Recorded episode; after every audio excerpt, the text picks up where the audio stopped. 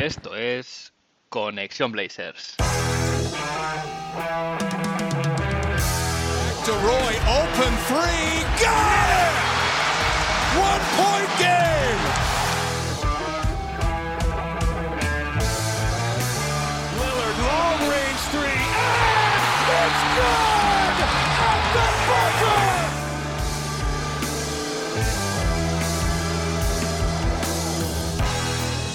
Bienvenidos al episodio 78 de Conexión Blazers.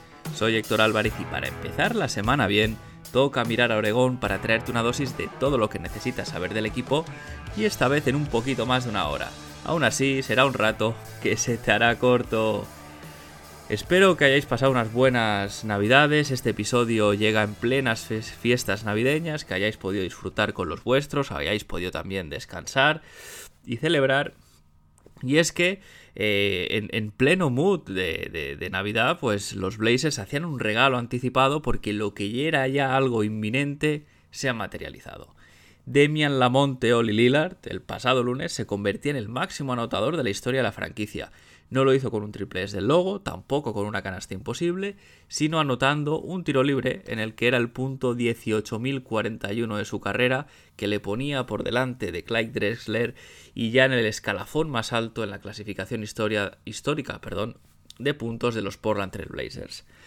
Unos Trailblazers que por otra parte no han tenido una buena semana, Ahora mismo el equipo está con un balance de 17 victorias, 16 derrotas, noveno en la conferencia oeste, en lo que ya serían puestos eh, de play-in y sin factor cancha en el play-in. Eh, esta semana, como decía, no ha sido buena, eh, balance de 0 victorias, 3 derrotas y si vamos a hacer el repaso estadístico habitual de, acerca de cómo está el equipo, así un poquito foto general. Según las estadísticas que podéis encontrar en, en, la web de la NBA, nba.com, el equipo está ahora mismo el décimo en offensive rating, perdiendo dos posiciones respecto a la semana pasada. Se pierden también dos posiciones en defensive rating. Ahora el equipo se, sitúa en el rank vigésimo quinto y se mantiene en el puesto 15 de net rating en el mismo, en el mismo puesto que la semana pasada. El episodio de esta semana, como no podía ser de otra manera, gira en torno a este hito histórico de Demian Lillard, cuya carrera y trayectoria comentaré junto a Ignacio, que los conoceréis algunos como Blazers Fam en Twitter, no habrá crónicas per se, pese a que comentaré de manera general lo visto en el parquete esta semana. Tendremos Game Time, está bastante claro quién va a ser eh, en este episodio el, el ganador. Pero antes, como siempre, vamos a ver qué ha pasado en Rip City esta semana.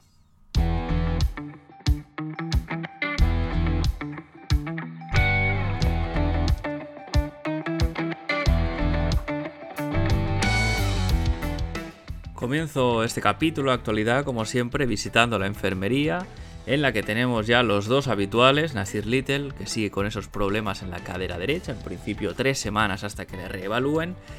Sigue Gary Payton segundo fuera, eh, ya un tema que frustra, ya es, un motivo de frustración y, y un poquito hace levantar la ceja a los aficionados, que nos explican por qué se retrasa tanto su vuelta.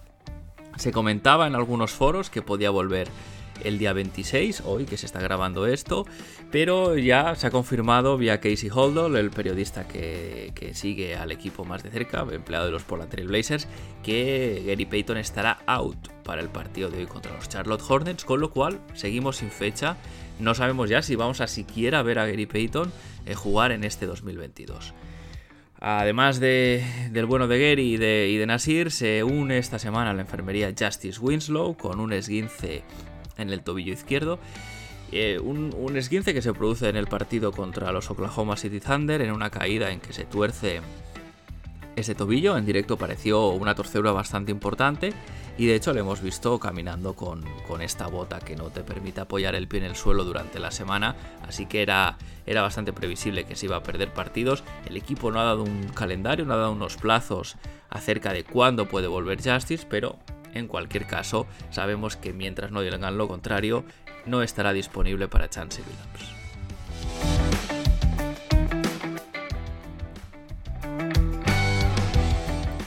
Y el Naismith Memorial Basketball Hall of Fame, la institución que a fin de cuentas es el salón de la fama del baloncesto, ha publicado la lista de candidatos para su clase de 2023.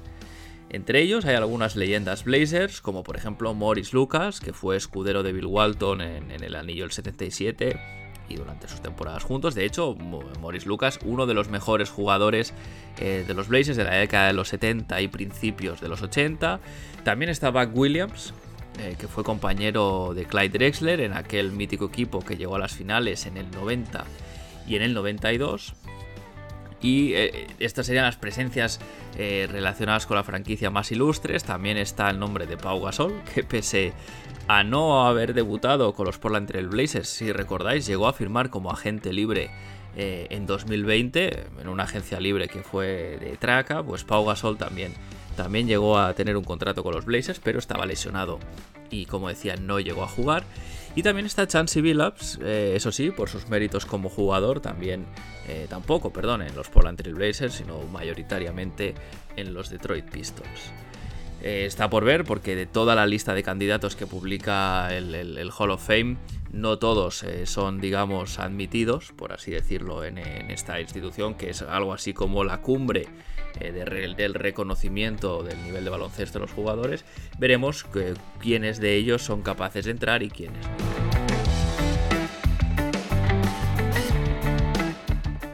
Y en otro orden de cosas, el pasado martes, Shams Karania, Adrian Wojnarowski y compañía reportaban que los Phoenix Suns y también eh, por extensión los Phoenix Mercury, eh, la franquicia de la, de la WNBA, estos dos equipos que estaban en venta tras el escándalo de la investigación a su propietario, Robert Sarver, pues ya tienen nuevo dueño. Sarver, eh, que bueno, pues al final se tuvo estas acusaciones de conductas racistas, misóginas, eh, abusivas, en fin, todos los adjetivos negativos que queráis colocar aquí, se vio forzado a vender una vez la investigación de la NBA concluyó que tales comportamientos eran ciertos, que habían sido recurrentes también durante su tiempo como propietario. La cifra de esta venta de la franquicia, 4.000 millones de dólares, lo que serían 4 billones de dólares americanos, por ambas franquicias, eso sí. Eh, podréis preguntaros, ¿y por qué es esto relevante? ¿Por qué es importante? ¿En qué afecta al equipo? Bueno, pues en, cualquier caso sienta un nivel de, mercado, un precedente para una posible venta de los Portland Trail Blazers. Eh, como ya sabéis, eh, la franquicia de, de Oregón está, está bueno, pues rumoreada que está en venta o que se tiene que vender en algún momento desde ya hace bastante tiempo.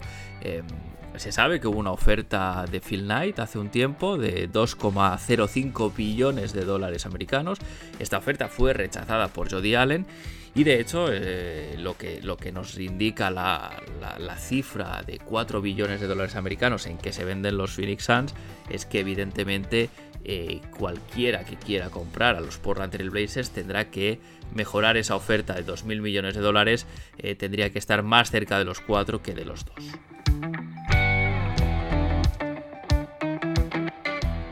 Y antes de cerrar el capítulo de actualidad, un poquito de rumores acerca rumores de mercado acerca de un viejo amor de los aficionados de los Portland Trail Blazers como es OJ Anunobi de los Toronto Raptors. Zach Love, periodista bastante conocido en la NBA, confirmaba que toda la liga ahora mismo quiere hacerse con sus servicios, algo que por otra parte no es raro viendo su perfil, encajaría prácticamente en cualquier equipo que quiera competir. Y, bueno, pues un poquito lo que venía a decir es que de ser traspasado el precio iba a sorprender a muchos porque sería algo parecido a lo que sacó Utah por Donovan Mitchell. Es importante recordar que según lo que se reportó en su momento, en verano los Blazers ofrecieron a Josh Hart y el pick número 7, que terminaría siendo Shadon Sharp, por OJ Anunobi y que Toronto rechazó, rechazó esa oferta porque pedía otro pick de primera ronda más. La buena temporada de OJ Anunobi no ha pasado desapercibida en la liga y pese a que es obvio que esas pretensiones eh, de un paquete como el de Donovan Mitchell no parecen eh, realistas, está claro que su valor de mercado ahora mismo parece fuera del alcance de los Portland Trail Blazers de cara a, una eventual operación en el trade deadline.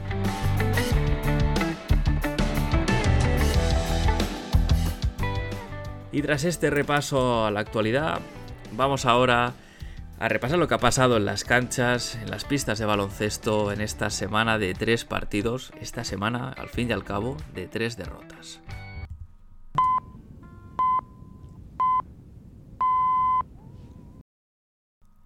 No van a ser unas crónicas o crónicas express como, como tal, sino más bien unas reflexiones generales ¿no? de, lo que se ha visto eh, en esta semana que ha sido, ha sido mala y de hecho es una pena haber cerrado así la gira, la gira por el oeste. Eh, se han visto dos derrotas contra los Oklahoma City Thunder en back-to-back, esta nueva moda en la NBA de jugar dos partidos seguidos contra el mismo equipo, que de hecho suelen repartirse, es lo más normal, pero en este caso eh, han sido dos derrotas, no hace tanto contra los Wolves, contra los Minnesota Timberwolves, fueron dos victorias, ¿no? En este caso, pues la cara mala de la moneda es la que se ha quedado con, los Blazers, pero no se puede perder de vista que estas dos derrotas eh, en Oklahoma han sido duras y sobre todo han sido en cierto modo bastante absurdas. La primera, además, fastidió el récord de Demian Lillard. Hubiese sido bonito celebrarlo con una victoria. Queda un poquito. No, no voy a decir que, que digamos aguado, porque al final este récord va más allá de lo que haya pasado en este partido. Lo ideal hubiese sido, evidentemente, que se hubiese dado en casa y con una victoria, pero sí que dejaba un poquito la celebración un poquito rara, ¿no? Porque celebras por, por Demian Lillard y, su hito, pero al fin y al cabo se ha perdido el partido. Este partido además tuvo un cierre realmente dantesco, no se puede decir de otra manera, una pérdida inexplicable de Anthony Simons en un saque de banda, luego una jugada en que Demian Lillard está entrando a canasta, recibe un placaje, literalmente un placaje de Josh Hart, eh, que no se entiende muy bien qué iba a hacer porque en lugar de quedarse en la esquina parece que corta, quiero pensar que para, mm, para ir a coger el rebote, saltar y bueno, pues intentar un putback o algo por si Damian Lillard fallaba, pero calcula muy mal los tiempos y de hecho acaba placando a Damian Lillard que acaba en el suelo sin entender muy bien qué pasaba. A todo esto se junta una última posesión en que, en que los Blazers están defendiendo y Shai Gilgius Alexander mete un, bueno, una canasta sobre la bocina una canasta donde la defensa de Winslow no acaba de cerrar bien. Y además también se da el factor de que Drew Eubanks, que, en lugar de ir al 2 contra 1 tras el bloqueo que recibe Shea Gilgus Alexander, pues en lugar de eso vuelve a, corriendo hacia su marca, dejando a, Justice Winslow defender a, a Shea en 1 contra 1. Esta es una decisión bastante incomprensible porque quedaba muy poco tiempo, los, los Thunder no tenían suficientes segundos de posesión como para elaborar una jugada que permitiese más de un pase. Y, en este, en este, digamos, en este escenario es inexplicable que en lugar de forzar eh, a un 2 contra 1 para que Shea suelte el balón, pues se le permita este 1 contra 1 y al final pues el equipo lo acaba pagando. Eh, hay que ver que evidentemente Shea estaba en un ritmo anotador muy bueno, jugó un muy buen partido y el talento en el resto del roster de Oklahoma City, bueno, pues al final puedes vivir, ¿no? Con que se juegue en un tiro forzado en el último segundo. Eh, no sabemos si esto fue una decisión que tomó aleatoriamente Drew Eubanks en el momento, si es, si es la instrucción que dio Chance Billups, pero en cualquier caso no parece la mejor manera de encarar un final de partido que nunca debió ser tan, tan cercano, que nunca se debió jugar en la última pelota, pero que al final los eventos llevaron por ahí. La segunda derrota contra los Thunder también fue, fue ajustada. En este caso, Demian Lillard tuvo la posesión para ganar el partido, pero forzó un tiro que era prácticamente imposible por encima de un gran defensor como es eh, Ludort. Y bueno, fue otra muestra más de que si mantienes a un equipo a priori inferior, si le mantienes con vida en el partido, pues en un final igualado, eh, a veces es un poquito moneda al aire y siempre puedes perder. La tercera derrota de la semana, eso sí, fue contra Denver. Esta fue bastante abultada. Una derrota en que básicamente en el tercer cuarto los Nuggets sacaron un, más 19 de parcial que rompió el partido ahí.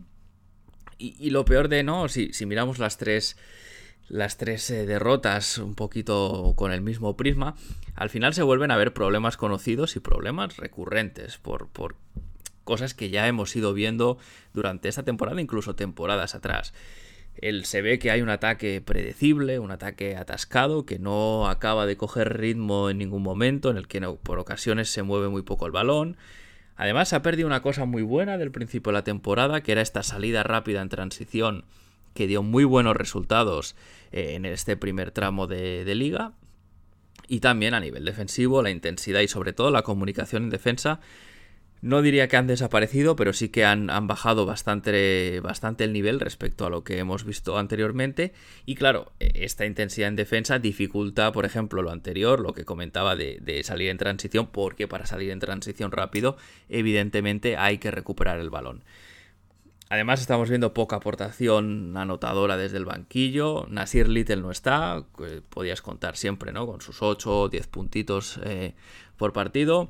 Shadon Sharp no acaba de encontrar el ritmo, combina partidos eh, malos con partidos muy malos. Eh, de vez en cuando sí que tiene, tiene más feeling con el balón y puede anotar más, pero sí que es verdad que últimamente no está acabando de, estar cómodo ni encontrar el ritmo anotador que, se, que sí que ha demostrado anteriormente en la temporada. Tenemos a Justice Winslow, que aporta muchas cosas, pero no es un, tipo especialmente anotador porque tiene muchos problemas para tirar. Drew Eubanks pues es el jugador que es. Tampoco le podemos pedir a él que sea alguien que, anote demasiado, tiene pocos recursos. Y el resto es un poquito más de lo mismo. No se les puede exigir una gran responsabilidad porque estás hablando de Trendon Watford, que es un undrafted de segundo año. No es un jugador además especialmente anotador, pese a que te puede meter sus 6-7 puntitos. Eh, Keon Johnson también, un jugador de segunda eh, de segundo año. Eh, Jabari Walker, rookie, es decir, no, no, puedes pretender que estos tipos te saquen eh, consistentemente partidos de bastante anotación. Chance Billups decía en rueda de prensa, además, que estaba bastante decepcionado con el resultado de este road trip pero la pregunta que me hago yo es qué plan tiene Chansey Billups, porque no parece que lo haya. Eh, además, Billups, que siempre ha hecho gala de esta palabra accountability, un poquito sería traduciendo al castellano, sería algo así como eh, responsabilidad. Hay que entender si se la aplica a él también, porque hemos visto, evidentemente, los jugadores juegan, son los principales responsables de, cómo salgan los partidos para bien o para mal, pero evidentemente Billups tiene su cuota de, importancia, su cuota de responsabilidad y bueno, pues entendemos que él también tiene que, estar sujeto a esta, a, a esta accountability que él predica. Eso sí, después de todo, de todo esto que os comento, hay que ver también el lado positivo, es decir, el equipo ahora mismo no está en su mejor momento, pese a todo, el récord sigue siendo por encima del 50%, repito, eh, podría ser peor en ese sentido. Y para ser positivos hay que ver que a partir de ahora el mes de enero está cargado con partidos en casa, y bastantes partidos en casa, y eso significa menos viajes, lo cual es más descanso, más tiempo para entrenar, más tiempo para mejorar. Veremos si el equipo puede aprovechar eh, esta menor, digamos, cantidad de, de viajes y tiempo volando de un sitio para otro para descansar y mejorar.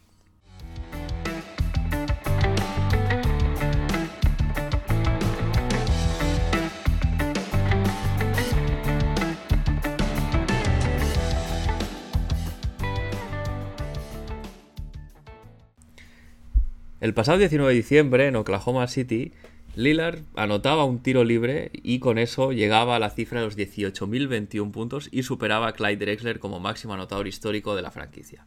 Un hito de los más grandes a alcanzar, especialmente para alguien como Dame que quiere ser historia de los Blazers. A modo de tributo por esta gesta, vamos a hacer un repaso a su figura, su trayectoria y para ello tengo el placer de contar con Ignacio, Blazers Fan en Twitter, amigo del programa. Bienvenido Ignacio, ¿qué tal estás?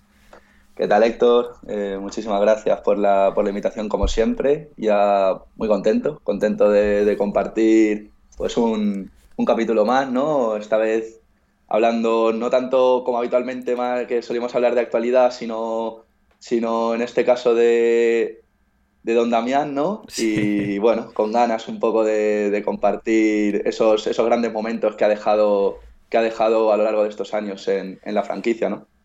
Sí, es que esta es una de las cosas que cuesta de... Es difícil presenciar, ¿no? Un momento histórico así de, que un jugador se convierte en el máximo anotador de tu franquicia. Esto pasa muy pocas veces, en, muchos casos los récords son antiguos, con lo, con lo cual eh, pueden haber sucedido antes de que, de que hubiésemos NBA, en algunos casos incluso antes de nacer, ¿no? En, según qué franquicias, y claro... Em, el hecho de que, de que lo hayamos podido ver, pues eh, para mí le da una dimensión más a este momento. Tú, viendo el partido, ¿cómo, cómo, cómo fue para ti presenciar este momento de, de Dame rompiendo este récord? Yo, como habitualmente, ¿no? Viendo, vi el partido en diferido, ¿no? Yo veo los partidos, no sé, sin saber el resultado, pero, pero bueno, los veo por, la tarde, después de comer me, me, los, me los suelo poner y era algo que ya digamos, esperábamos, ¿no? No sé cuántos puntos eran los que tenían veintipocos, ¿no? sí, con 21, 21 creo que eran, ¿verdad? 21. Eran 21 puntos, algo que esperábamos, ¿no? Que, que, ya en ese partido lo, lo, consiguiera, lo consiguiera romper. Y, y, bueno, fue algo. Sientes, o sea, muy contento por Dave, ¿no? Eh, al final es un jugador que, que la, fidelidad ha sido su bandera ¿no? durante todos estos años en la franquicia y es como parte, parte de la familia. ¿no? Es un jugador que es parte de la familia y, y muy feliz por él. La verdad que muy feliz por él y, muy contento porque bueno, es un jugador, yo para mí sin duda pues es el jugador más especial de, de toda, de, toda la NBA para mí y muy contento por él, claro. Es que además con lo, lo, que tú decías, ¿no? Con lo leal que es y con lo que él quiere la franquicia, es que yo creo que es imposible no, no ponerse contento, aunque no seas fan del equipo, ¿no? Simplemente, eh, en general, ha recibido un montón de felicitaciones de, de todo el mundo de la NBA y, y, la gente que no es aficionada al equipo, pero que sigue la liga, es un tipo por el que suele haber cierta simpatía, ¿no? A lo mejor en algunas franquicias no tanto, pero a nivel general sí que es verdad que es un tipo que cae bien y, y con esta ¿no? con esta marca personal, yo casi diría que tiene él con la lealtad y el, y el ser un soldado prácticamente de los Portland Trailblazers, pues evidentemente este, este hecho para Damian Lillard ha sido evidentemente el que más contento se ha puesto y ahora bueno, habrá que ver dónde puede dejar el, este récord porque em, cuidado, ¿eh? ¿eh? Le quedan aún temporadas al máximo nivel, puede ser unos de, uno de estos récords que cueste muchos, muchos años volver a, bueno, básicamente volver a, que, que vuelva a cambiar de dueño, vaya. Seguro, seguro porque no es nada común ver jugadores eh, One Club Men, ¿no? Eh, jugadores que estén en, en, solo una franquicia durante toda su carrera. Lillard, todo apunta, nunca lo, aún no lo podemos saber, pero todo apunta a que si no es así, pues mínimo va a estar 13, 12, 13, 14 temporadas en la franquicia y, y al final es que tienes eh, su media de puntos es de 20, casi 25 puntos por temporada eh, ahora mismo.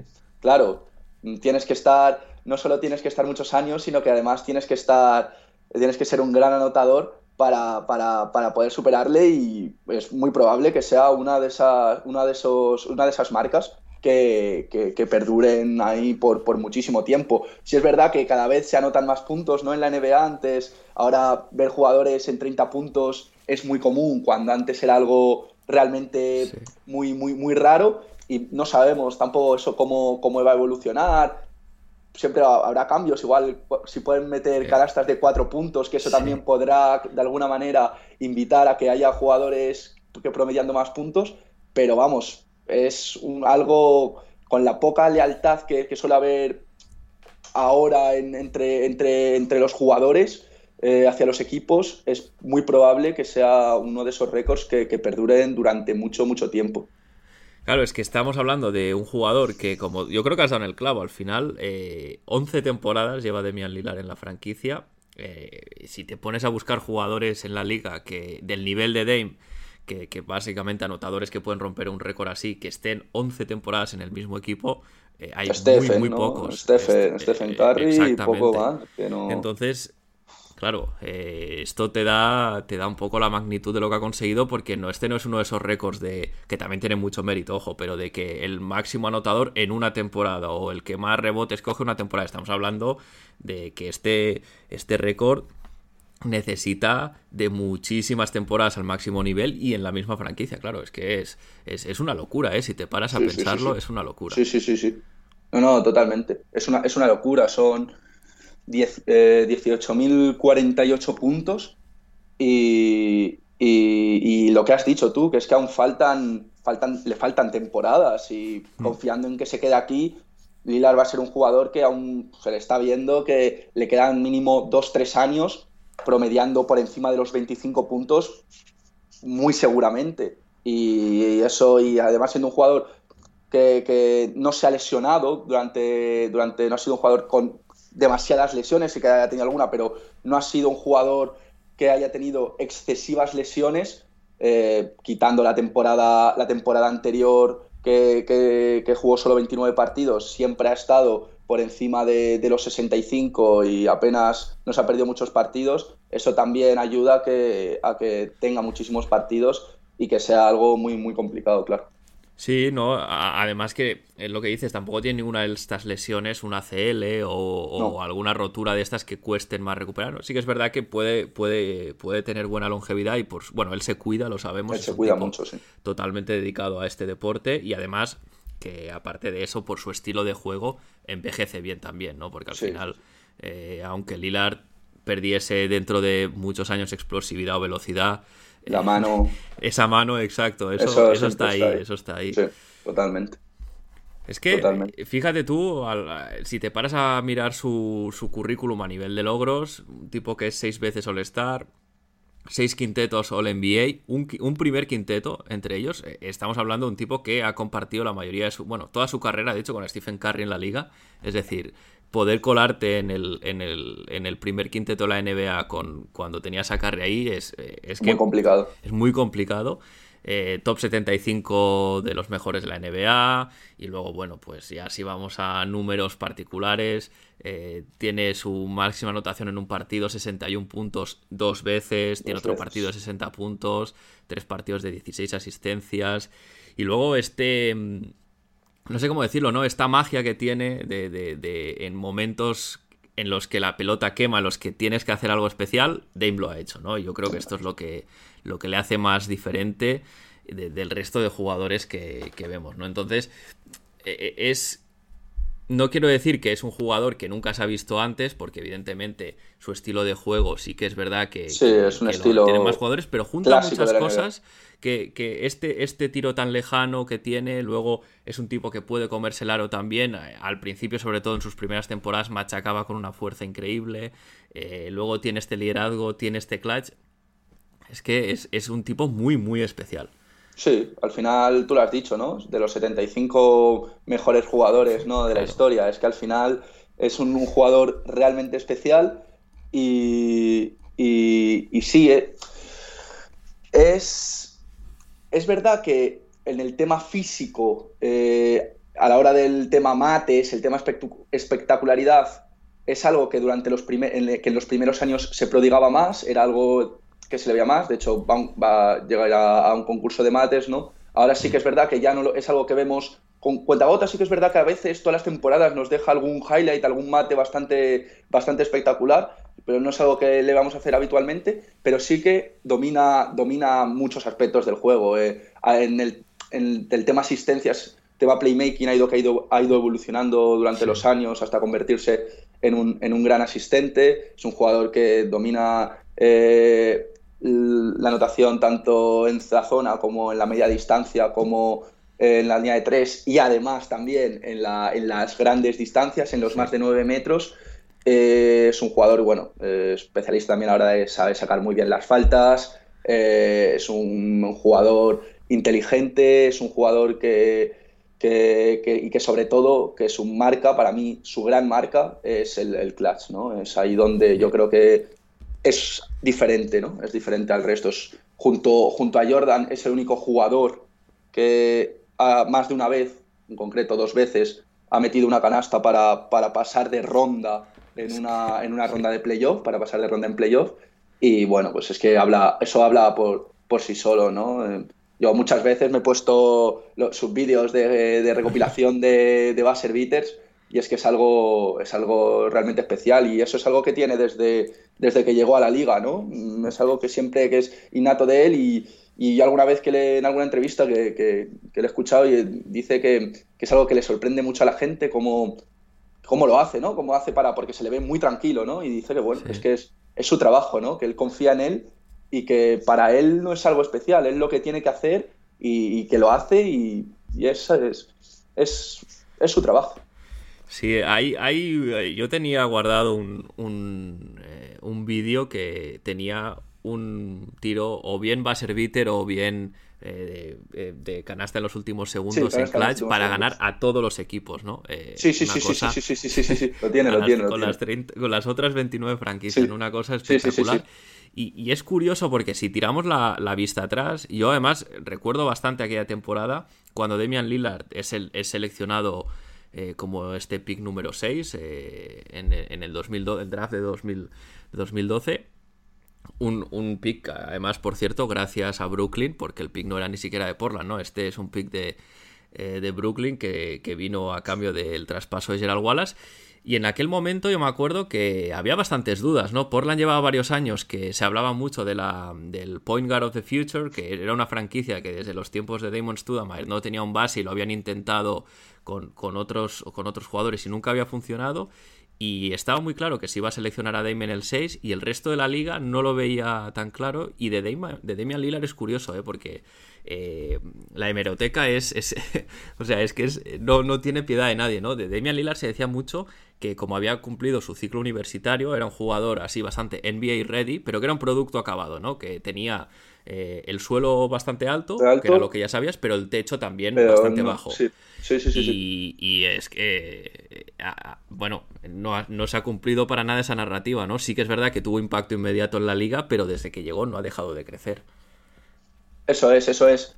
es también lo hemos, lo hemos comentado al principio, era un jugador, es un jugador que no es, aunque es especial, es un poco prototipo NBA, ¿no? El típico base, pequeño, eh, anotador. Eh, Lillard en su caso venía de una, de una, universidad pequeña, ¿no? Weber State, no era una universidad, no era una gran universidad, no tenía muchos focos. Y, es eso, es ese, tipo de jugador que en el draft suele estar mucho, jugadores bases pequeños, que sabes un poco lo que te dan, y te pueden producir puntos, pero, pero bueno, tampoco tienen en el porque al, no ser muy especial eh, en principio no es un jugador sobre el que hay focos, sobre el que suele haber mucho interés. Eh, pero claro, yo creo que todo, todo funcionó bien, cayó en un sitio ideal para él eh, y, todo fue funcionando perfectamente y fue creciendo y, muy rápido y realmente ya desde la primera temporada se vio que era un jugador especial, no es de esos jugadores que le cuestan y que y que dices, vamos a ver, no, no, desde el principio llegó, respondió y, fue creciendo. Y a, la vez fue creciendo y hasta lo que, hasta lo que soy, ¿no? Sí, es que la mejor medida de esto es que eh, Demian Lillard llega en, en, 2012, en la primera temporada de Neil Olshey, eh, y en la primera temporada de Terry Stotts, todos sabemos que Terry Stotts tenía muchas virtudes, pero la de hacer jugar a los novatos no era una de es ellas. Verdad, nunca, nunca ha sido. Y Demian Lillard es, titular ya desde el primer partido, porque evidentemente es un jugador que ya se sabía que no se podía sentar, pero es que, claro, debuta en su primer partido en la NBA contra los Lakers, además, que tampoco debuta contra cualquiera. Y, y ese 31 de octubre, 23 puntos, 3 rebotes, 11 asistencias, ¿no? Victoria del equipo además y se convierte en el primer novato en conseguir un doble doble de 20 puntos y asistencias. Junto, bueno, no era el primero, eh, lo consigue junto a Oscar Robertson y Allen Iverson, que también lo habían hecho, o sea, vaya compañía. Vaya, vaya compañía, sí. Y, marca eh, el, récord de, de, el de la franquicia de asistencias en el debut, ¿no? Eh, una, locura, una locura, Y eso y su primera temporada ya. Sí, puede ser ese partido en el que entrevistan a Kobe después y dice que es que yo, yo esa imagen la tengo de Kobe diciendo, este chico, algo así como, este chico es muy bueno y cuidado con este, con, este Damián, ¿no? ¿Es ese partido? No sé si es ese partido, porque sé que es esa temporada. No, sé, no te sabría decir si es ese partido es el primero, o otro. Pero, pero sí que fue en su primera temporada que Kobe, eh, Kobe, Bryant dijo eso, ¿no? Que era un jugador que se le veía que, que, era muy bueno, sí. Sí, sí, sí, sí, sí, sí, sí. Sí, sí, sí. Yo, sí que es verdad que yo en ese momento yo todavía seguía la NBA, pero no, yo no seguía, no seguía los Blazers. Yo, bueno, seguía un poco por encima y, y sí que me acuerdo, yo tenía un amigo que, era de los Lakers y siempre me lo decía, dice, de, de Lillard es un jugador, ese chico tiene muy buena pinta, a Kobe le gusta mucho y luego ya pues, eh, por las circunstancias, eh, un par de años después eh, como estuve ahí en Oregón, pues me hice de los Blazers y ya a partir de ahí pues ya sí que seguí mucho más de cerca ya todo lo relacionado con Lillard, pero sí, sí, sí, sí, increíble como desde el primer momento ya fue un jugador sobre, sobre el que la gente tenía grandes expectativas. Sí, tuvo una primera temporada brutal, eh, fue al, fue al All-Star, como decías, al concurso eh, de mates, fue al, partido del Rookies contra Sophomore, que, que, que se hacía por aquel entonces. Y bueno, fue elegido como el novato del año de manera unánime, además. Em, un año en que, por ejemplo, el, pick número uno de aquel draft fue Anthony Davis, que es un jugador, es un buen jugador. Bradley Bill también lo seleccionaron antes que él. Es decir, tampoco es que sea uno de esos drafts que, que, no, tiene mucha calidad. ¿eh? No, no, no, para nada, para nada, para nada. Exacto. Y además también batió el récord de triples de, de, un novato en la franquicia, que lo tenía Damon Studamire con 181 y Damon anota 185 en esa temporada. Es decir, ya yo creo que eh, sienta las bases de lo, que, de lo que iba a ser como jugador. Y además estamos hablando todo esto que él llega con, en un equipo donde ya hay un jugador franquicia por aquel entonces, que es la Marcus Marcus, claro. Claro, entonces no, no era un poquito, pues yo que sé, como ahora puede ser Pablo Banquero en los Magic, ¿no? Que se sabe, este va a ser nuestro jugador franquicia. en aquel momento eh, se buscaba un complemento para la Marcus, pero enseguida eh, se dieron cuenta que, que era un diamante y, vamos, eh, así fue luego, ¿no? Sí, no era tampoco un equipo que buscara tanquear, por así decirlo. O sea, es un equipo que se, que, se mete se mete en playoff, ¿no? ¿O no se llega a meter en eh, No, en el primer año de Lillard no, no se sé, el primer año no, el primer año no se mete, se mete, a partir del segundo, ¿no? Sí. Vale, vale, vale, vale, vale, vale, vale. Ok, ok, ok, ok, ok, ok. okay. Sí. Luego ya viene el segundo, que ya es en el segundo año, es en el que eso, por ejemplo, yo ahí tampoco todavía no era seguidor de, de, los Blazers, pero sí que recuerdo perfectamente, esto me acuerdo de verlo eh, es, un poco cómico, pero cuando abrías el marca, tú ves siempre las típicas noticias que hay de NBA son noticias pues un poco de cosas como más como curiosas, así, ¿no? No es una información que suele ser muy, muy técnica, por así decirlo. Y me acuerdo que se dio mucho bombo al tema de que fue elegido para todos los concursos, para todas las cosas del All-Star. Sí. O sea, fue elegido para el partido de rookies contra sophomores, fue elegido para el All-Star, para jugar el All-Star, fue elegido para el concurso de triples, fue elegido para el concurso de mates y fue elegido para el concurso de habilidades que lo eh, ganó. Que lo ganó, es verdad, ganó el de habilidades. Que lo ganó con Trey Bark, que era por parejas, que con Trey Bark y lo ganó. Y fue como algo que yo me acuerdo que como que se le dio mucho como, como el jugador que más completo de la historia, que el primero en, en competir en todas las, en todas las disciplinas del All-Star. Y yo ahí me acuerdo que eso tengo esa imagen de, de, Lila, pues siendo un jugador que participaba en todos los concursos y muy, muy curioso, ¿no? Es algo que yo creo que no sé si, no sé, yo creo que no se ha vuelto a repetir, no, no lo sé, yo no, pues no, me suena. No, no tengo el dato, pero no me extrañaría que no, porque es, raro. es, raro que... es muy raro, es muy raro, es muy raro. Es muy raro porque, claro, tiene que coincidir para ir al rookie sophomore tienes que ser un jugador que esté entre los dos primeros años, que además esté en el Star y luego que además esté en todos los concursos. Es, es algo muy, muy, muy, muy complicado. Sí, sí, claro, es que yo creo que hay pocos jugadores ya que solo hayan hecho concurso de triples y concurso de mates, ¿no? Porque al final tienes, es, como muy de especialista eh, una cosa o la otra, así que no, no es que esto no deja más que... Anferni este año, probablemente, no las dos, pero uno, uno lo, va, va a ser de esos que de manera salteada, que eso sí que habrá más, va, a participar en los dos, en años diferentes, pero probablemente no participe en los dos. Sí, no, el, eh, el de triples tendría que ir, tendría número, o sea, tendría posibilidades. Tiene que ir, ¿eh? de triples, yo creo que tiene que ir, tiene que ir al de triples, tiene que ir, sí, sí, sí, sí, sí, sí. Y entonces, en esta segunda temporada de Demian Lillard es cuando ya entran en playoff y llega uno de los momentos míticos de, Demian Lillard, que yo creo que es el, el momento donde la gente ya dice, bueno, esto no era una broma, ¿no? Que este chico es muy bueno y es ese, ese tiro, de, el mítico tiro de que contra, contra los Houston Rockets a falta de 0,9 segundos por, por jugar. Y ese es el primero de estos tiros que tú decías que no solo te hacen ganar el partido, sino que te hacen ganar una serie de playoffs. Una serie de playoffs, eso es. Además, era una serie que éramos claros underdogs, ¿no? Sí, totalmente. esos Houston, Con, esos Houston con, con Howard y con, y con Harden Ganamos 4-2, creo que es. Ese, esa canasta creo que es para el 4-2 en, en, Portland. Y la primera vez en 15 años que pasábamos una ronda de una ronda de playoff, puede ser. Creo que sí, creo. Me suena de memoria de escuchar, de haberlo escuchado tantas veces en la retransmisión, The First Time in 15 Years, ahí como lo dice con toda ahí. Sí, eh, es, muy loco, sí, es 14 o 15, no te sabría decir, pero sí. sí, 14 sí, 15, no sé si dice 14 o 15 years, sí, pero, pero sí, sí, sí. Eso es, eso es, sí, claro, es una canasta pues, pues histórica, es una de las canastas históricas de la franquicia. Y realmente historias de, es histórica, yo creo, de los tiempos, de los tiempos más modernos de, del de 2000 para acá de la, de la NBA, ¿por qué no, por qué no decirlo? Porque una canasta, una canasta espectacular como mete, como, como mete ese triple. Sí, sí, la, ante la defensa creo recordar de Chandler Parsons, no sé, no sé si estoy... Sí, es, correcto, es que... Eh, esa serie fue, fue yo la recuerdo porque fue la primera serie de playoff de, de, Lillard y, y además yo que había empezado a ver los playoffs en la época de Brandon Roy, que es cada año era estrellarse eh, en primera ronda. En la pues, primera ronda.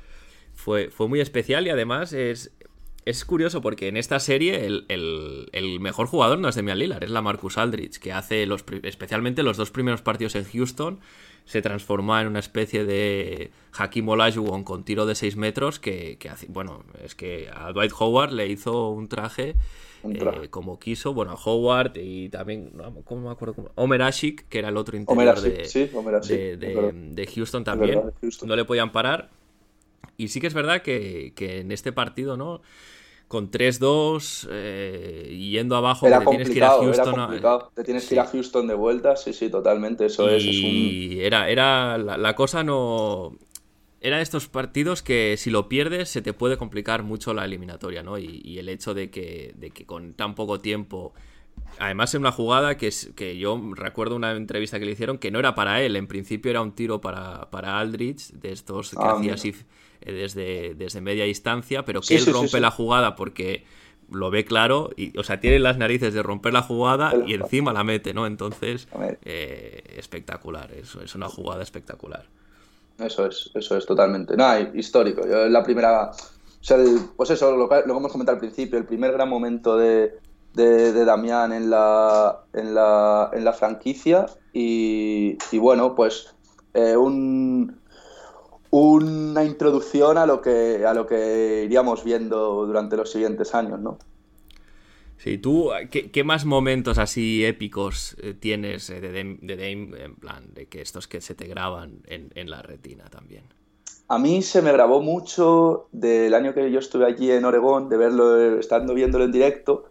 Es un partido, no sé decir cuál es, pero es un partido contra los Lakers, que entra en ese momento que no puede fallar, que como lo vimos hace, eh, no sé si fue el partido, creo que fue la semana pasada ese partido, no me acuerdo ya ni contra quién fue, ¿te acuerdas de este partido que juega solo contra 30 Minnesota, minutos? Contra, Minnesota, que juega solo 30 minutos y ves que no puede fallar, que todo le buscan y aunque tiene un defensor pegado y las anota, pues ese partido fue tercera temporada, esta es en la tercera temporada, en la siguiente de la que estábamos hablando, es un partido de liga regular contra los Lakers, que entra en ese momento en un partido igualado, en un partido muy parejo, que que el, el, final del partido, en el último cuarto, empieza a, meter canastón tras canastón y me acuerdo viéndolo con, con, mi, un amigo y diciendo ¿qué, qué, qué, es esto? ¿no? ¿Qué, está pasando? Porque son esos momentos que son, son muy bonitos, la verdad. Yo es lo que, eh, no sé, son, son momentos que se disfrutan mucho porque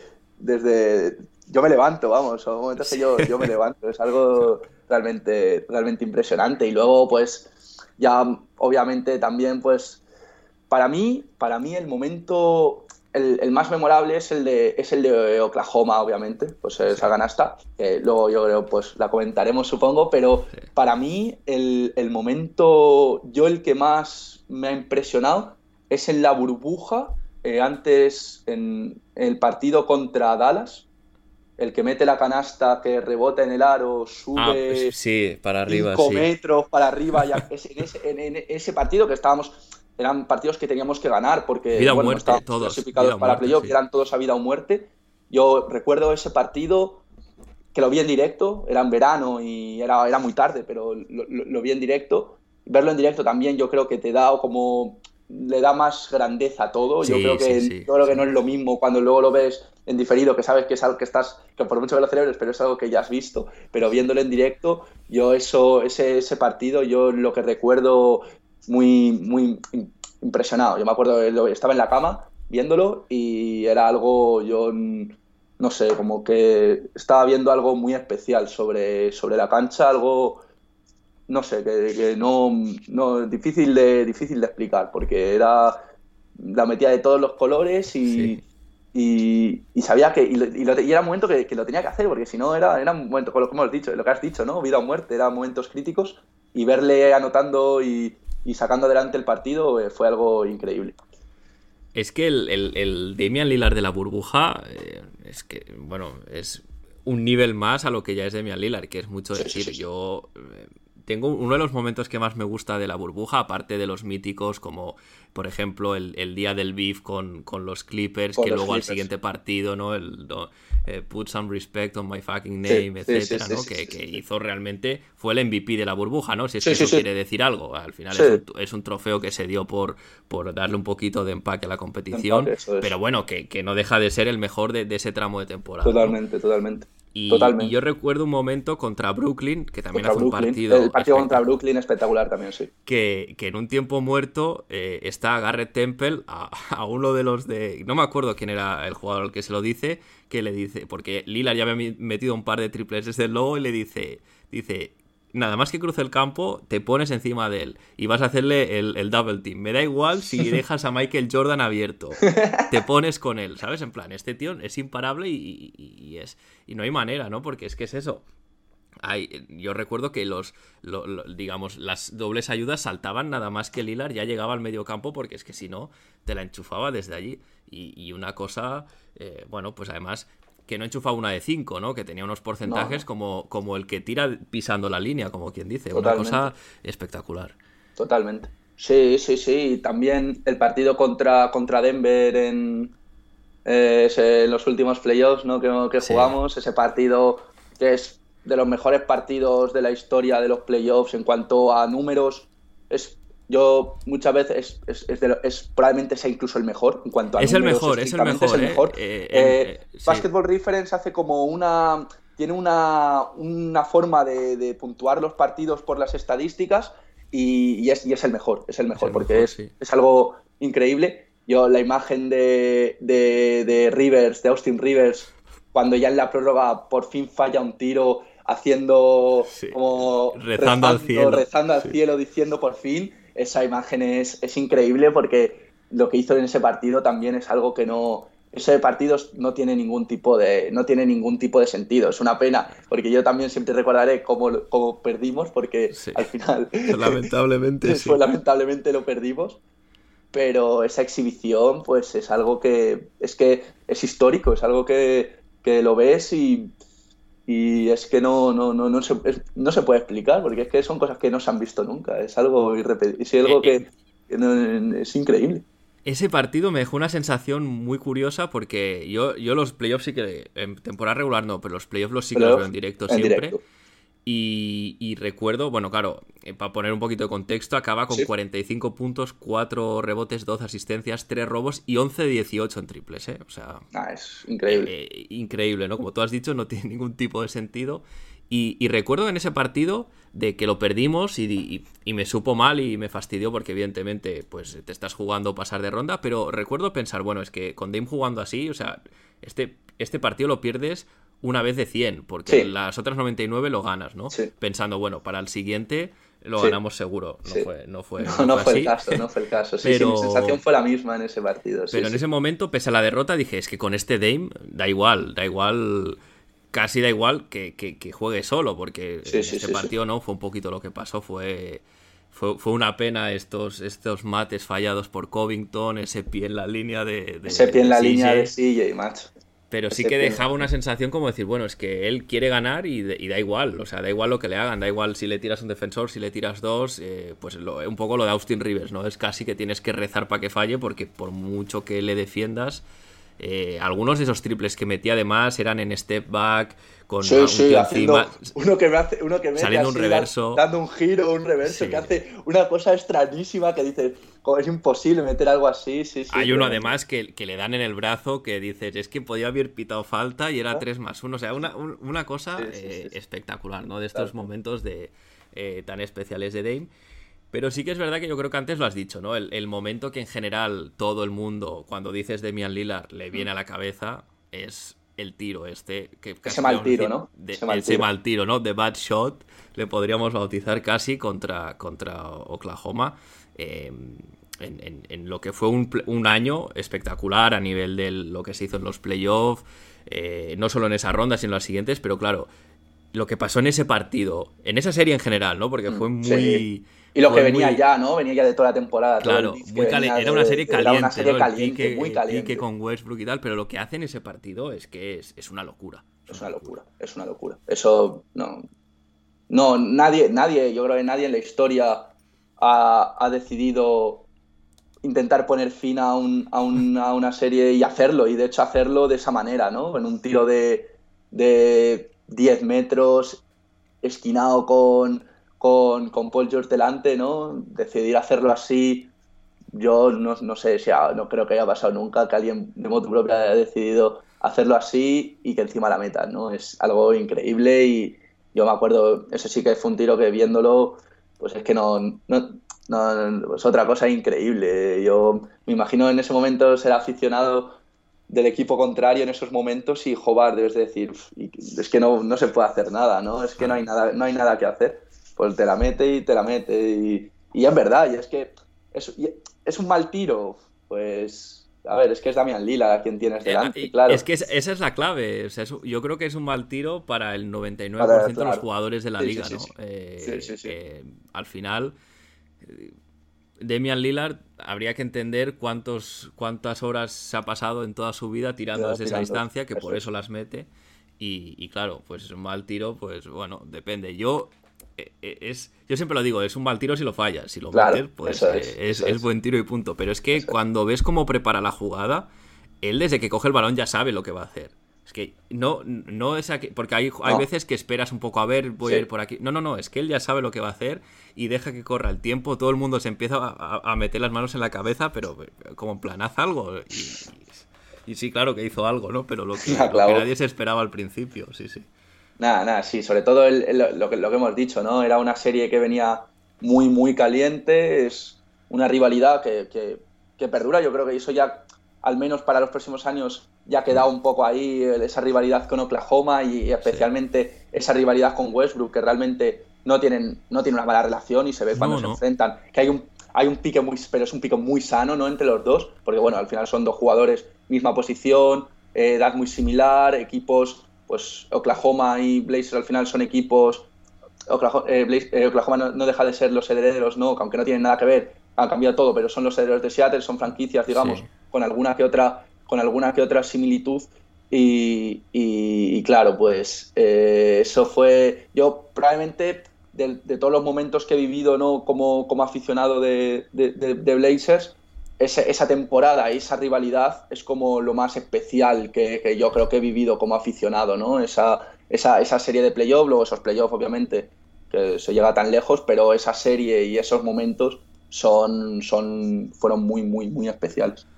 Sí, porque además eh, yo creo que siempre, es una frase que digo mucho ¿no? en, el, en, el, podcast, que hay que poner contexto a las cosas, el contexto importa. Y claro, estamos hablando de que es justo el año antes eh, Damian Lillard es, juega tal vez los peores playoffs de su carrera en, esa barrida con los Pelicans, donde, bueno, eh, Holiday básicamente lo, anula. todo, lo, todo, lo, que puedes anular a Dame, porque al final eh, sabes que siempre te va a anotar más de 20 puntos de media por partido, pero bueno, los porcentajes y la sensación ¿no? de que, de que era, era incapaz de hacer lo que él puede hacer y toda esa frustración, esa mala mala sensación, ¿no? De, de, ser tu favorito y que te barran de esa manera. Eh, pues todo eso parece como que le dio más fuego para el año que viene que fuese este, esos playoffs eh, tan especiales. Y no solo en, toda la serie contra Oklahoma, que juega muy bien, pero luego en la serie contra Denver eh, eh, tiene partidos muy buenos. Ahí sí que es verdad que él y CJ se turnan más para. Ahí es que CJ como que fue más destacado y más se recuerda más, pero también sí, sí, Lillard estuvo a, un gran nivel. Pero bueno, que si no, no ganas tampoco a Denver, seguramente, ¿no? Claro.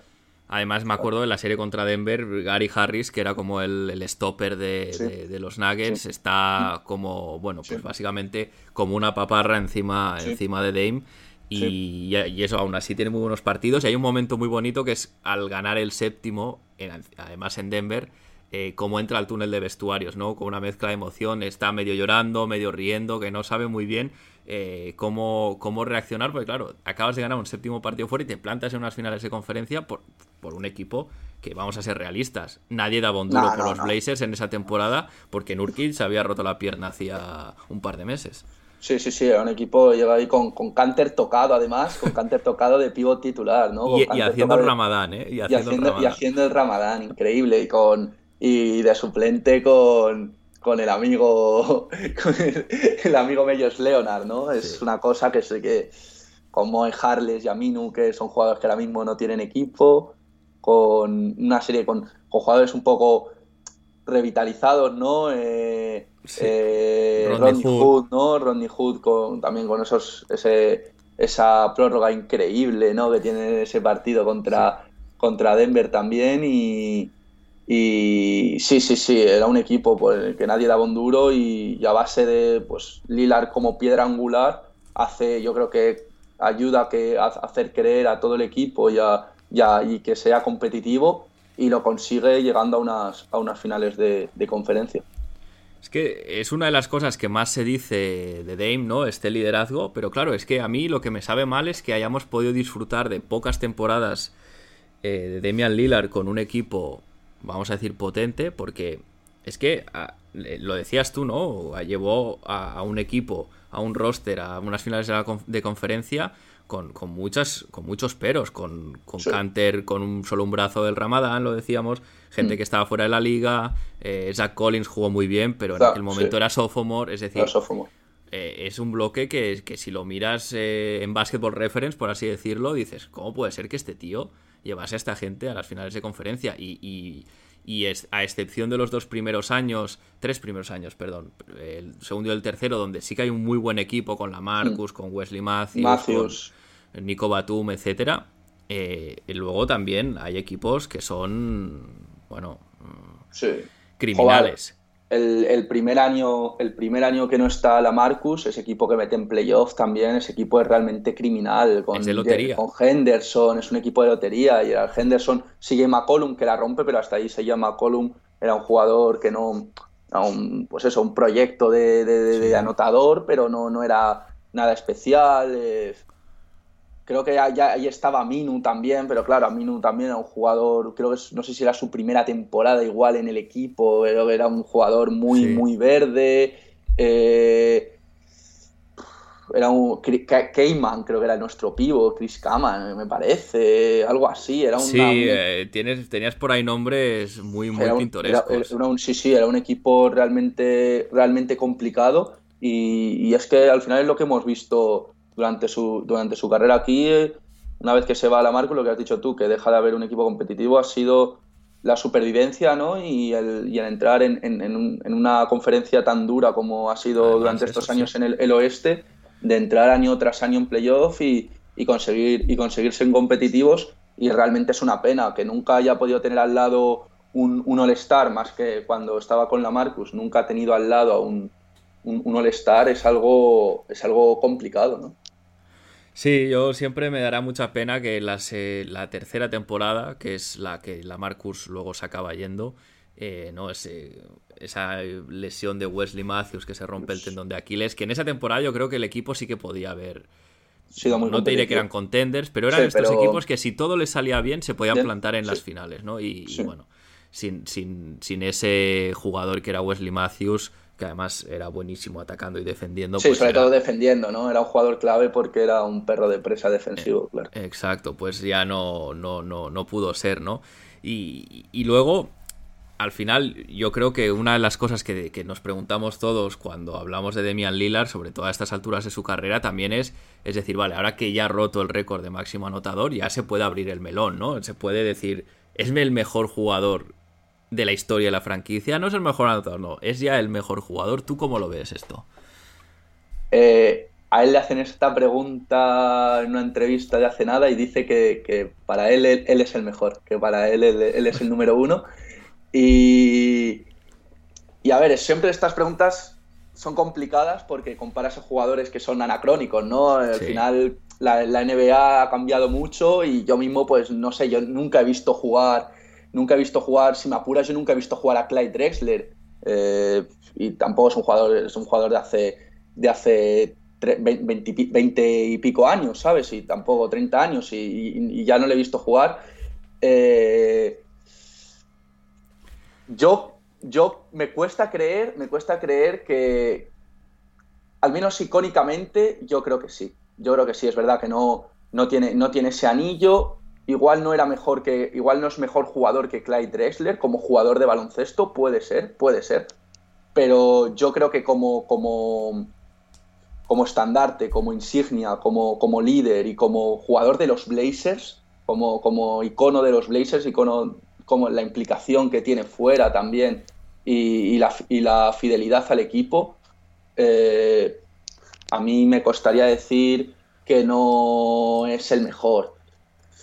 Eh, esto es como un poco lo de Messi, pues Messi necesitaba un mundial y, y Lilar igual necesita un anillo, ¿no? Para certificarlo, pero, pero yo creo que, yo creo que sí. Yo en mi, en mi cabeza yo creo que sí que es el mejor jugador de la historia de los Blazers.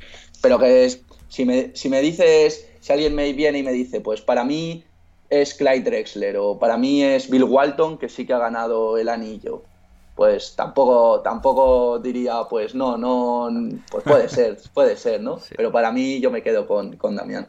Sí, no, eh, la realidad es que es una pregunta un poco tramposa por lo que tú dices, porque al final eh, comparas cosas que no se pueden comparar directamente en muchos casos, por, pues porque el tipo de jugador es distinto, el juego era distinto, y sobre todo porque yo creo que al final en todas estas preguntas siempre está el factor eh, de la opinión personal. Porque si tú dices cuál es el máximo anotador, solo hay una respuesta posible. El que más en puntos ha metido. Pero en este caso sí que es verdad que, que hay también el factor opinión y ahí entra mucho, ¿no? Eh, y luego yo creo que ha sido sacando varias, varias pinceladas de lo que debería, de lo que la gente puede considerar, ¿no? Al final, es lo que tú dices, si vas al nivel eh, deportivo, como el mejor jugador que ha vestido la camiseta de los Portland Trail Blazers, pues bueno, a lo mejor tienes que hablar de Bill Walton, ¿no? Porque en su momento fue MVP, fue el mejor jugador de la liga durante una temporada y media antes de, lesionarse, en que gana un anillo, gana un MVP, etc. Eh, pero claro, tiene una, una carrera muy cortita en Portland. Eh, luego dices, a lo mejor eh, estás hablando más de un tipo que no haya ganado un anillo, pero ha competido mucho, ¿no? Pues Clyde Drexler. 12 mm. temporadas en, en, Portland, dos finales, finales de conferencia. Llega a ser segundo en una votación por el MVP, que sin Jordan en la liga, pues podrías decir, podría haber sido MVP, un jugador eh, como la Copa de un Pino, espectacular. De hecho, hace dos o tres episodios que, que, hicimos aquí en Conexión mm. Blazers el especial de Clyde. Eh, a ver, era un tipo muy, muy especial que, que, tiene todos los, los, méritos para estar en esta conversación, ¿no? Pero sí que es verdad que en su, en su contra juega un poquito el hecho de que desde que se fue de Portland nunca ha estado, nunca ha estado ligado a, la ciudad, a la comunidad, ni a la franquicia siquiera, mm, mm. Eh, como, como lo está Dame, ¿no? Entonces Dame sí que, claro, tienes a un tipo que, quiere a Portland como su casa, para él es su casa. Eh, luego además es muy buen jugador de, baloncesto, ahora es el máximo anotador, está, está camino de, si él quiere retirarse en la franquicia. Y bueno, al final el, tema deportivo pues no ha tenido tanto éxito como los otros dos, pero yo creo que cuando hablas del mejor jugador de la franquicia, el tema sentimental, el tema más emocional de lo que representa este jugador pesa más, ¿no? Pesa más que el, que el puro eh, de los anillos, porque por ejemplo, yo creo que si a un aficionado a los Lakers le preguntas eh, por LeBron James, te dirá que como jugador de los Lakers no están en el top 5 de jugadores de los y obviamente, y, es, y, es, el mejor, ¿no? Y es el mejor, y es, el mejor jugador que ha vestido esa camiseta, seguramente, bueno, a ver, también sería un debate para... sí, a ver, pero bueno, entendemos, pues ¿no? que, exacto. Y, claro, tienes aquí a Demian Lillard que, cumple un poquito todo, ¿no? El éxito deportivo a nivel individual por lo menos lo ha tenido. Mm, y ahora yo creo que, a mí cuando me preguntan esto, últimamente lo que pienso es, si no, lo es, si no es el mejor Blazer ahora mismo, lo acabará siendo. Lo acabará siendo. Eh, si no es este año, será la temporada que viene, pero eh, creo que ya es inevitable que cuando Dame se retire esta pregunta la gente la conteste siempre. Oye, ¿cuál es el mejor jugador de la historia de los Blazers? Demian Lillard. Sí. Sí, sí, sí, sí. Sí, sí. El tema es que el tema de, haber sido la única franquicia y de haber estado tantos años, y yo creo que eso es muy importante y eso para a la gente, pues siempre cuando oigan el nombre de los Blazers, les vendrá a la cabeza Lillard y cuando, les cuando oigan Lillard, les, vendrán, les vendrá a la cabeza Blazers. Por ejemplo, con Clyde Drexler igual eso no pasa tanto, ¿no? Tú oyes Clyde Drexler, dices jugadorazo, pero sí, obviamente, pues los Blazers, ¿no? Pero, pero no, no, es lo mismo, no es lo mismo. Y ya con Walton, pues, pues, pues, pues, pues igual, ¿no? Es, yo creo que eso es muy importante y al final, cuando lo que has comentado, ¿no? Cuando este debate yo creo que tiene que ir más allá de, lo estrictamente deportivo y, y es por eso que, que, yo también creo que, que cuando se retire será considerado el mejor.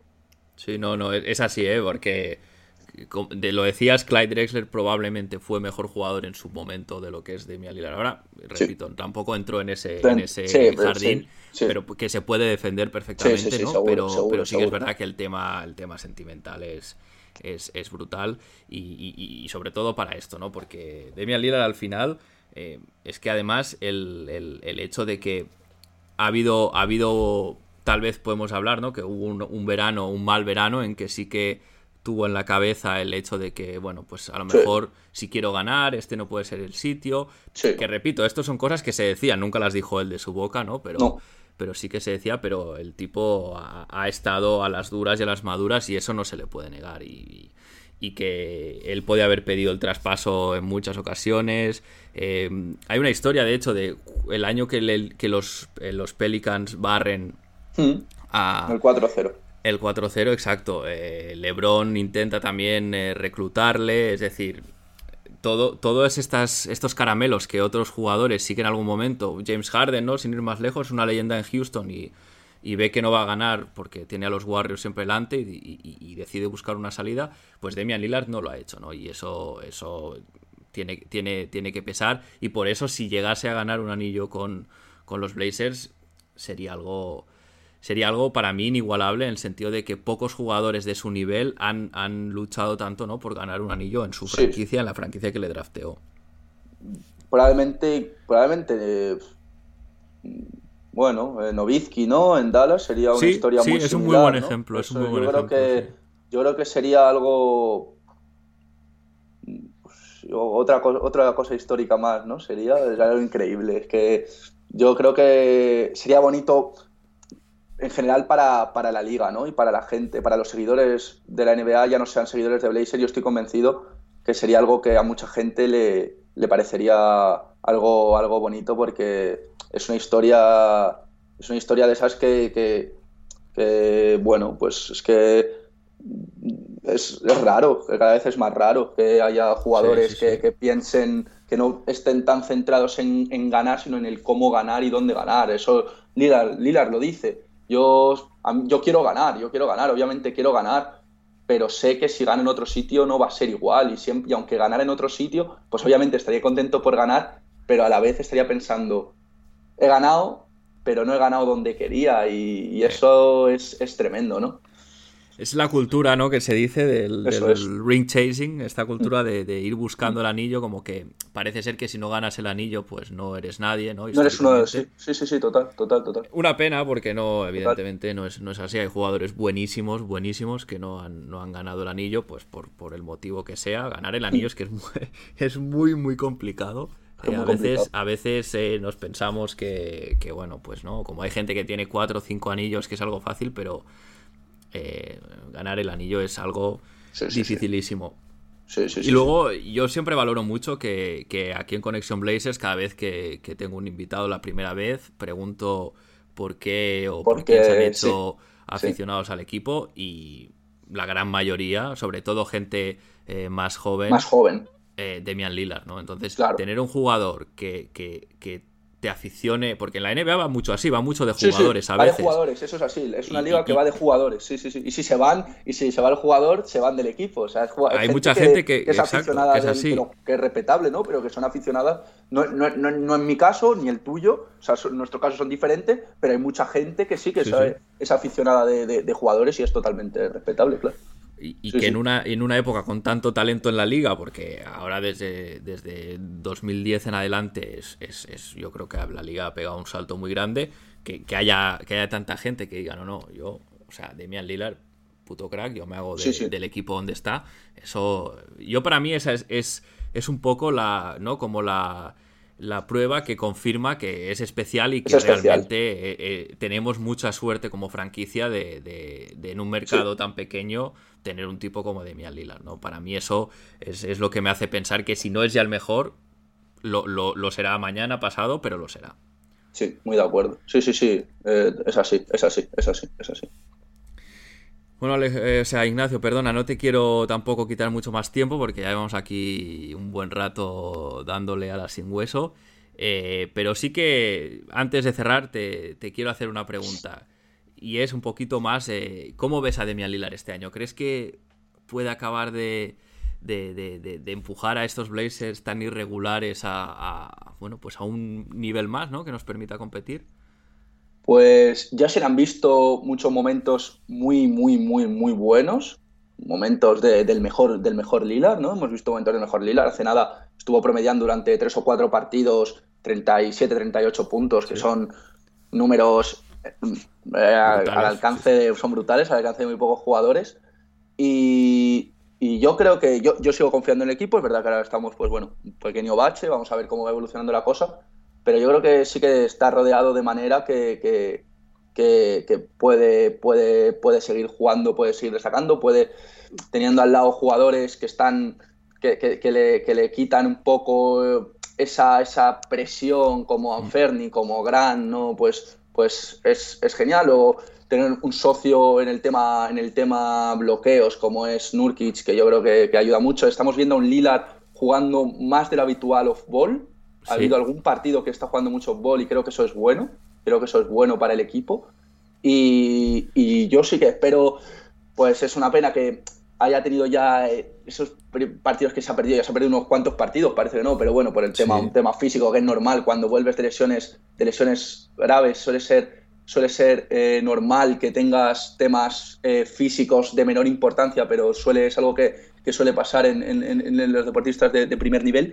Y, yo tengo confianza en la sigo teniendo confianza en la temporada y veo bien, veo bien a, veo bien a Lilar. Creo que es importante que, el equipo esté bien, creo que, el equipo crea, que el equipo eh, tenga una idea, que el equipo, que Lilar vea que hay, que hay que, que, está en un equipo competitivo, que es un equipo que va a una, que tiene una idea. Creo que eso va a ayudar mucho. Y, yo creo que vamos a ver un gran Lilar y con suerte en play. Cuando lleguemos a los playoffs vamos a volver a ver a ese Lilar espectacular en los momentos, en los momentos más importantes. Espero que sí, yo, yo soy, tenemos opinión parecida, creo que hay un grupo que van todos a una y eso es muy importante, porque aunque jueguen peores partidos o pasen peores rachas, cuando hay, al menos hay ese, ese equipo, ¿no? ese espíritu de querer trabajar y de querer sacarlo todos juntos adelante, es algo que es, también es más difícil de conseguir de lo que parece y, este año el equipo lo tiene, ¿no? Veremos, veremos a ver cómo se, cómo se materializan las cosas a final de temporada. Y nada, eh, como, como siempre ya sabes, eres bienvenido a, Conexión Blazers cuando quieras. Esta, esta es tu casa también. Un placer como siempre contar contigo. Fenomenal, pues muchas gracias Héctor. Eh, lo mismo digo, he estado muy a gusto como siempre y ya pues con ganas ya de a ver que nos depara la, la, próxima charla y nada, a ver si podemos podemos hablar un poco de, actualidad en bien, ¿no? Hablar de actualidad y que estemos que estemos en un buen momento y, y, estemos en una en una buena dinámica. Ladies and gentlemen, it's Damian Lillard. Nine tenths left. A three wins the series. It's Lillard. He got the shot off. Lillard. Lillard for the win. Yes! Oh, are you kidding me at the horn? Lillard, this is for the win! Oh, Damian Lillard, how dare you!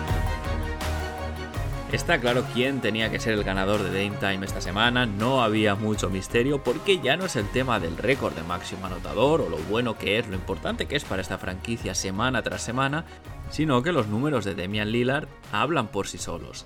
En esta semana de tres partidos, Demian Lillard ha promediado 26 puntos, 7,3 asistencias, 4 rebotes, un robo y bueno, unos porcentajes un poquito peores que, en otras semanas, 35% en tiros de 3, pero aún así con 11,3 intentos por partido, que se dice rápido.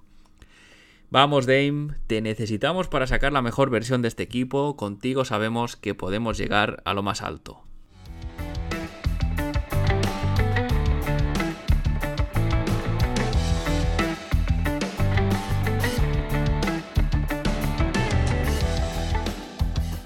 Y antes de cerrar, vamos a ver qué espera el equipo en esta semana de dos partidos, que será la que cierre el año 2022. Hoy lunes partido contra los Charlotte Hornets, eh, unos Hornets que están 14 en, la conferencia este, están ya más en la carrera por Víctor Wembayama que otra cosa, con un récord de 9 victorias, 24 derrotas y 2 victorias y 8 derrotas en los últimos 10 partidos, aunque han ganado el último, eso sí. Es una temporada dura para los de Charlotte, que tienen como mejor noticia la vuelta de la Melo Mall hace unos pocos partidos. Pero Terry y Rosier están en horas bajas, Gordon Hayward no tiene continuidad entre las lesiones y tampoco tienen a Miles Bridges, que el año pasado era uno de sus jugadores más importantes. Ojo a esto, porque en lo que ha sido un giro de guion bastante lamentable, parece que los Hornets y Miles Bridges podrían estar negociando su vuelta a la franquicia tras ese juicio que tuvo el jugador por maltrato a su pareja y a su hijo. Es más, se le vio en el último partido saludarse efusivamente con la Melo Ball, con estos saludos eh, que hacen eh, los jugadores de la NBA entre ellos, ¿no? Con un poquito de, show y, performance. Pero bueno, en cualquier caso, eh, Miles Bridges no estará en, en, pista contra los Portland Trail Blazers, como es obvio. Un poquito ya hablando de cosas deportivas, ¿cómo juegan los Hornets? Ahora mismo son el peor ataque de la liga, y están en el ranking 27 en cuanto a defensive rating también. Son además el segundo equipo con peor porcentaje de tiro de campo de la NBA y de hecho son el peor en porcentaje de triples con un 32,6% de triples anotados. Veremos cómo este dato se refleja contra una defensa como es la de Portland que no acaba de funcionar en este aspecto. Y por otro lado también será el reencuentro de Dennis Smith Jr. con sus excompañeros. Dennis Smith Jr. está cuajando eh, cuando ha tenido minutos una temporada interesante eh, por Charlotte. ¿Qué podemos tener en cuenta por parte de Portland? Los Hornets tienen un claro déficit de juego interior, por lo que Yusuf Nurkic y Drew Eubanks no deberían sufrir demasiado ni en ataque ni en defensa para dominar este partido. El viernes día 30 visita al, Chase eh, Center, a la cancha de los Golden State Warriors, en un partido contra un equipo, eh, estos Warriors, que están con un balance de 16 victorias, 18 derrotas, ahora mismo en el puesto 11 de la conferencia oeste, estarían fuera de, play-in, y en los últimos 10, 3 eh, victorias y 7 derrotas. Los Warriors no están finos, pero son los Warriors. Eh, no tienen a Steph Curry, que está lesionado, pero aún así son peligrosos y si no, que se lo digan a los Memphis Grizzlies, que se llevaron un severo correctivo contra ellos en el partido de Navidad. Su estilo es de sobras conocido, esta motion offense de, mucho movimiento sin balón. Eh, son el equipo que lidera la, la, NBA en cuanto a puntos asistidos, en cuanto a asistencias por partido y además son top 5 en cuanto a puntos anotados. No son demasiado eficientes este año, eso sí, porque pese a, ser el, quinto equipo más anotador en cuanto a offensive rating, están en el medio de la tabla, en el puesto 15 y su defensa, eh, al contrario que otras temporadas, no está a buen nivel, están en el top 23 en cuanto a defensive rating, pero bueno, siempre tienen eh, la baza de que son los Golden State Warriors, son los vigentes campeones y pueden hacer daño con su small ball. A tener en cuenta por parte de Portland, nuestro backcourt, Damian Lillard y Anthony Simons. Los Warriors no tienen un buen defensor para los dos, porque Clay no se puede clonar por lo que deberían ser capaces de hacer daño a una defensa que además, como ya ven, ya hemos visto y como dicen las estadísticas, no acaba de funcionar. Y con esto Cierro el episodio por hoy. Eh, si tenéis algo que decir sobre el podcast, alguna propuesta, comentario, algún tema que os gustaría que tratasen, no dudéis en contactar. Lo podéis hacer a través de los comentarios en iVoox, eh, lo podéis hacer a través de la dirección de correo del podcast, conexionblazers.gmail.com, también a través del Discord de la comunidad de Back to Back y también por Twitter en la cuenta arroba conexionblazers. Si habéis, llegado hasta aquí, muchas gracias por estar ahí una semana más y si os gusta Conexión Blazers, recordad, recomendadlo a vuestros amigos, recomendadlo a vuestras amigas. Yo sin más me despido, seguimos conectados, hasta la semana que viene.